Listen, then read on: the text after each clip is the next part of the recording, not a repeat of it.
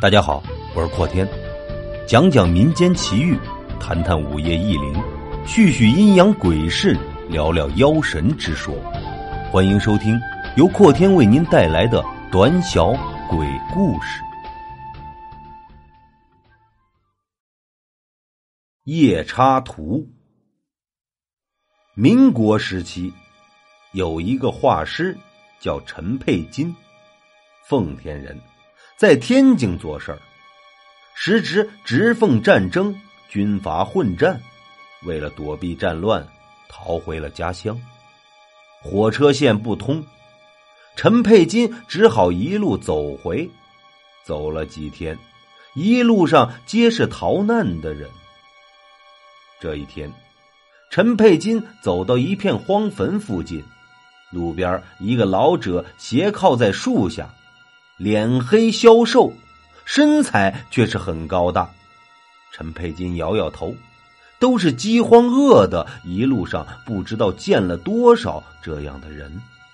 正要转身离开，老者却忽然叫住了他：“后生，用我的画儿换你半斤熟牛肉，如何？”“嘿，您真是狮子大张口啊！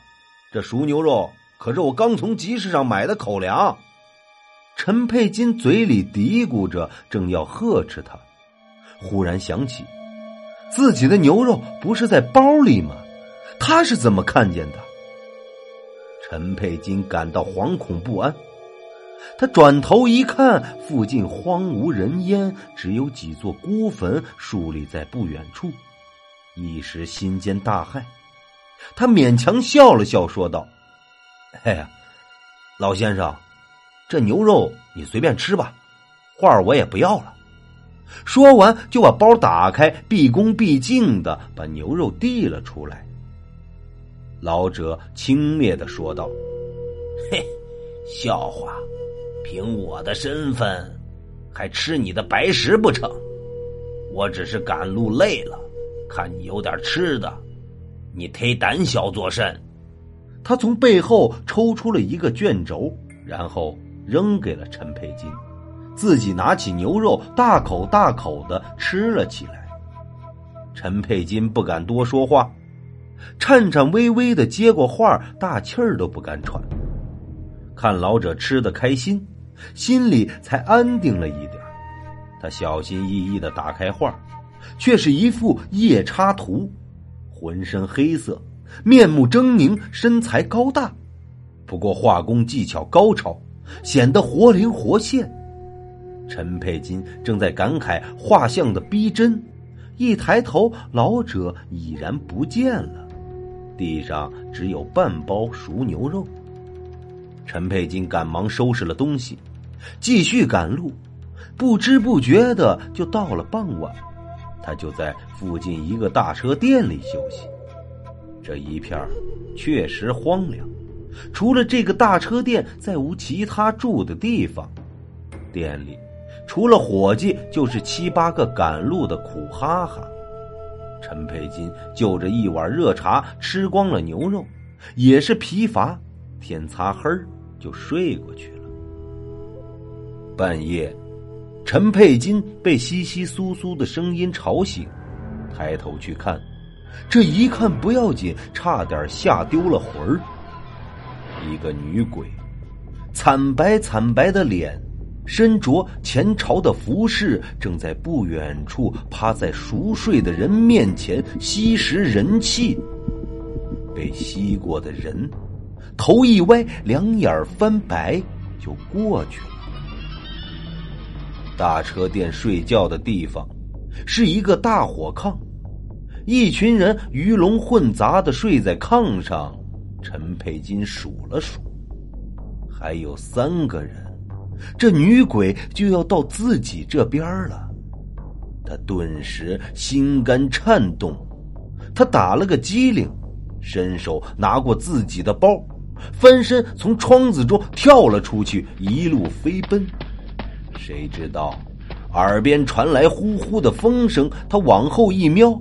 这一瞄，却确实看清了这女鬼的面容，空洞洞的眼睛，如白粉一样的脸，最恐怖的是长着两根长长的獠牙，泛着青色。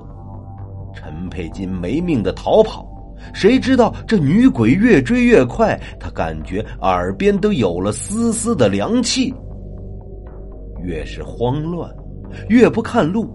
陈佩金生踩了一块石头，一个趔趄，摔得人仰马翻，包也掉了。